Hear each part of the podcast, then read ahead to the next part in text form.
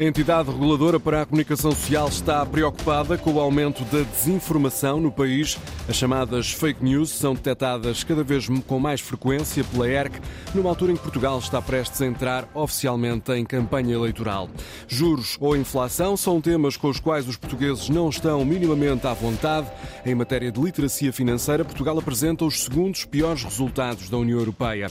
Mais de 20 motoristas de autocarros da STCP no Porto já foram vítimas de agressão.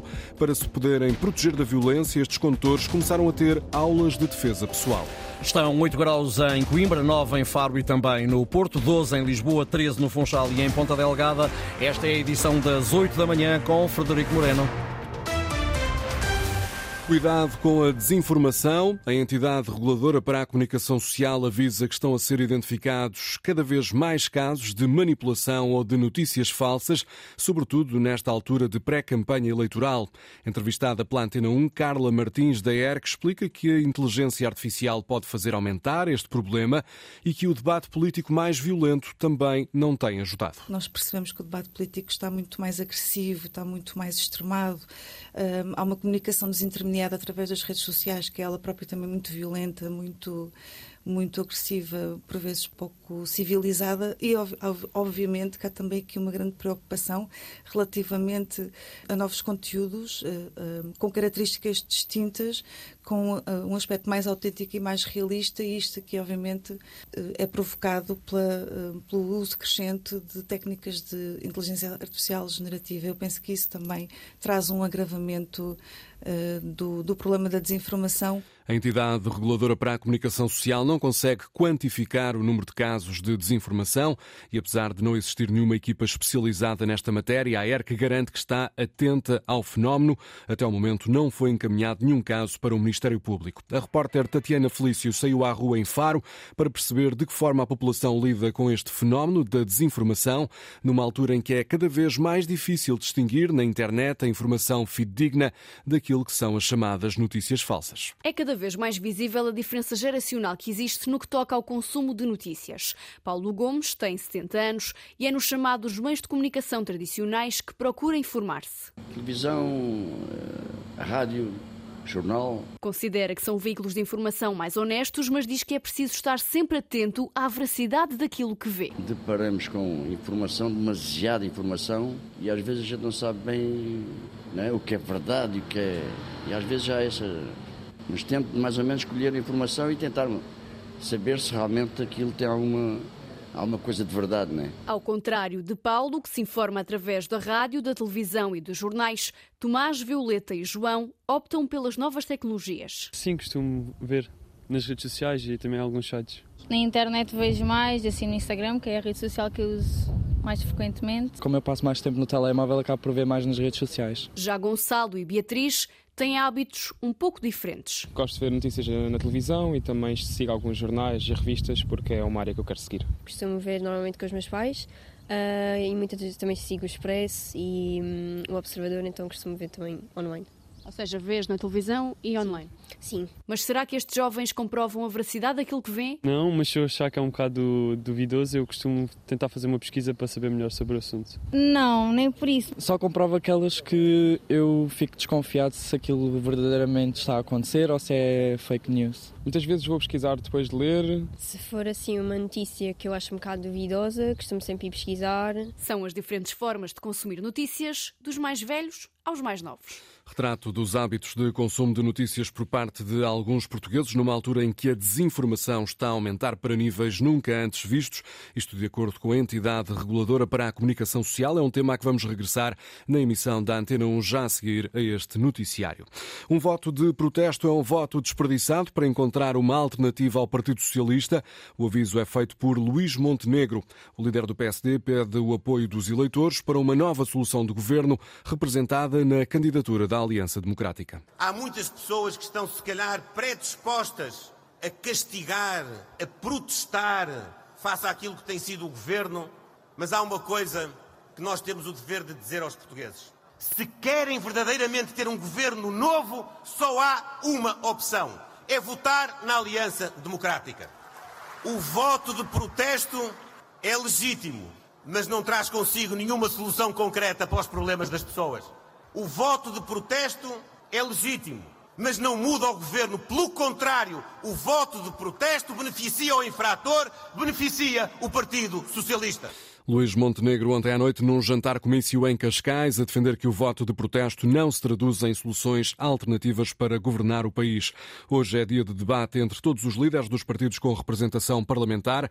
Começa às nove da noite com transmissão na RTP e na RTP3.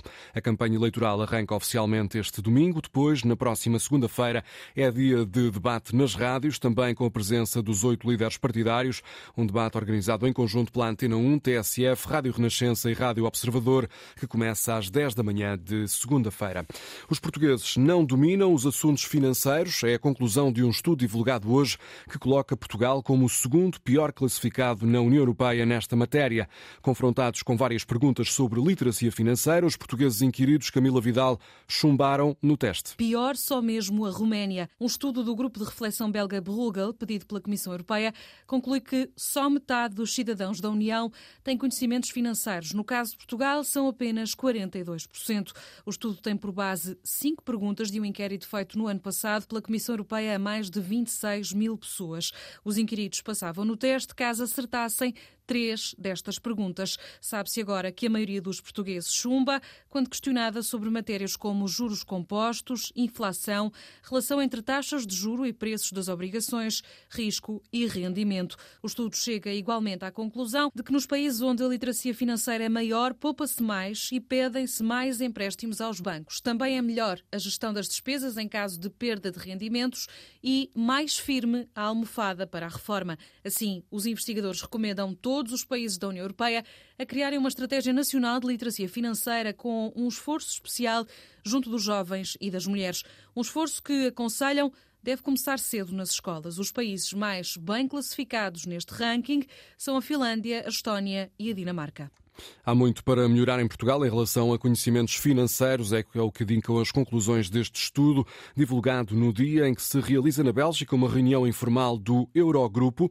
Há instantes, à entrada para esse encontro, o ministro português Fernando Medina adiantou que no debate de hoje Portugal vai destacar o bom desempenho do país a nível económico. Terei a oportunidade de expor aquilo que foram os resultados da economia portuguesa em 2023, em que fomos uma das economias que mais cresceu em toda a União Europeia.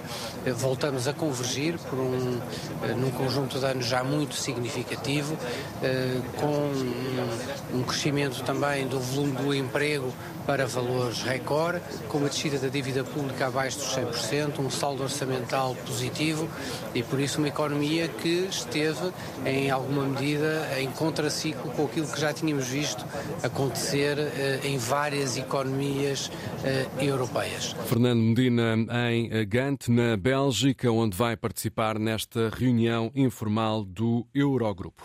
A PSP alerta para o aumento das burlas relacionadas com o arrendamento de casas. No ano passado, registrou-se uma subida. A Polícia de Segurança Pública recebeu mais de 1.500 denúncias de pessoas que foram enganadas quando tentaram alugar um imóvel. No ano passado, eh, no passado, aliás, a maioria dos crimes acontecia no arrendamento de casas para férias, mas agora, diz a PSP, é no arrendamento tradicional de habitação que se verificam mais burlas.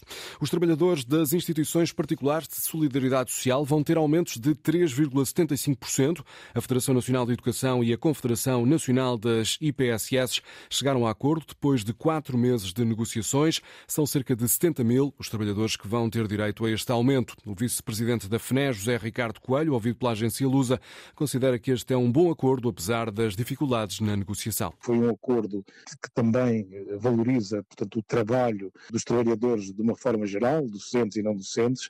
Podemos mesmo adiantar que esta valorização das remunerações, principalmente até para os trabalhadores não docentes, tem aqui, portanto, uma valorização de cerca de 5,71% sobre as remunerações de 2023.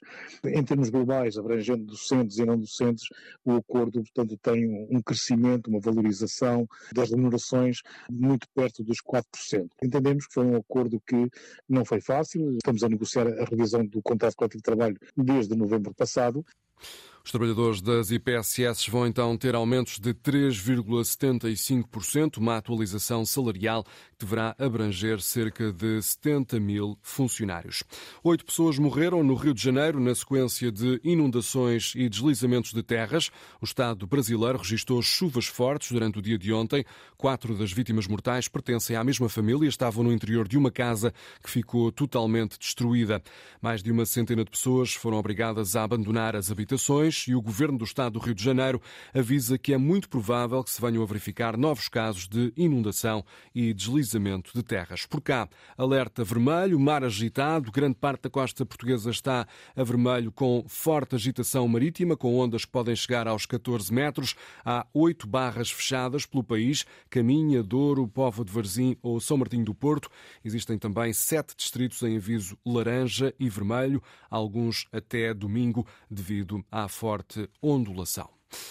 É um balanço provisório. O incêndio que destruiu um prédio em Valência já provocou oito mortos, mas as autoridades espanholas temem que o número possa vir a aumentar. Existem neste momento entre 9 a 15 pessoas desaparecidas. As autoridades falaram há minutos no local, numa altura em que os bombeiros não podem entrar no edifício por razões de segurança. As autoridades estão a sobrevoar o prédio com drones para garantir que é seguro entrar neste imóvel e continuar os trabalhos de resgate.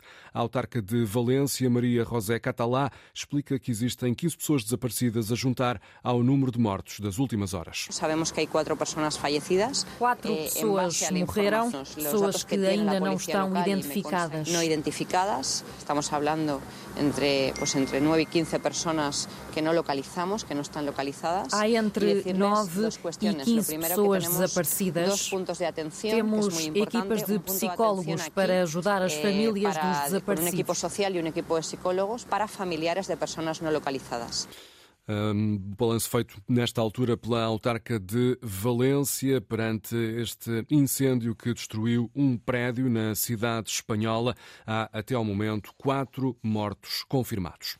Mais de 20 motoristas de autocarros da cidade do Porto já foram vítimas de agressão ou de tentativas de agressão por parte de utentes. São dados divulgados à Antena 1 pela empresa de transportes STCP. Para que se possam defender destes atos de violência, os motoristas começaram a ter aulas de defesa pessoal, o repórter Diogo Pereira foi assistir à primeira sessão. Parar a agressão. A primeira parte da formação é teórica. O formador, Polícia Municipal, vai explicando a este grupo de oito motoristas como funciona a lei e até alguns vídeos com algumas situações. Depois. E essa parte prática divide-se em dois exercícios. Primeiro, os motoristas são colocados em situações em que não estão ao volante. Chega. Ok? E depois, não vai em cima do agressor. Isto foi para repelir e tentar pôr um termo. Usam-se bastões, pistolas e facas, tudo de plástico. Vai pegar nesta faca. E eu vou-lhe fazer aqui o desarme. E em seguida, os exercícios já são dentro do autocarro. Simula-se aqui um ataque a quem está ao volante. Evita agredido ou puxar ou puxar. Vai, o que é que és? Para! O que é que és? O que é que é? Seja quieto, vou magoá-lo, vou magoá-lo. Está a magoar, está a magoar. Saia lá para fora. Uma preparação necessária considera o comandante da Polícia Municipal do Porto, António Leitão e Silva. Evitarem ser agredidos e poderem controlar o agressor. Para que tipo de ataques é que se está hoje aqui a prevenir? São vários. O principal é a agressão normal, sem nenhum tipo de, de arma. Nós temos mais de 900 motoristas. Cristina Pimentel a presidente da SCTP. E estamos a aceitar inscrições, a formação é voluntária. E os cursos vão por isso continuar enquanto existirem interessados. Luís é um deles, é motorista há mais de 20 anos, fala numa formação importante. Os motoristas estão cada vez mais expostos a todo tipo de situação e eu acho que é estritamente necessário dotar as pessoas deste tipo de ferramentas porque o objetivo principal, volta a lembrar o comandante da polícia, é mesmo proteger estes motoristas. É, sobretudo, uma forma de se defender perante uma agressão. Ok, vamos para cima, meus senhores. Mais de duas dezenas de motoristas foram alvo de atos de violência quando estavam ao volante de autocarros da STCP. Agora, os passageiros mais agressivos devem pensar duas vezes antes de atacarem o condutor, porque estes profissionais começaram a ter aulas de defesa pessoal. Notícias.rtp.pt, informação que está disponível e em permanência na internet à distância de um clique. Jornal às 8 da manhã com Frederico Moreno, simultâneo da Antena 1 com a Antena Madeira, Antena Açores e RDP Internacional.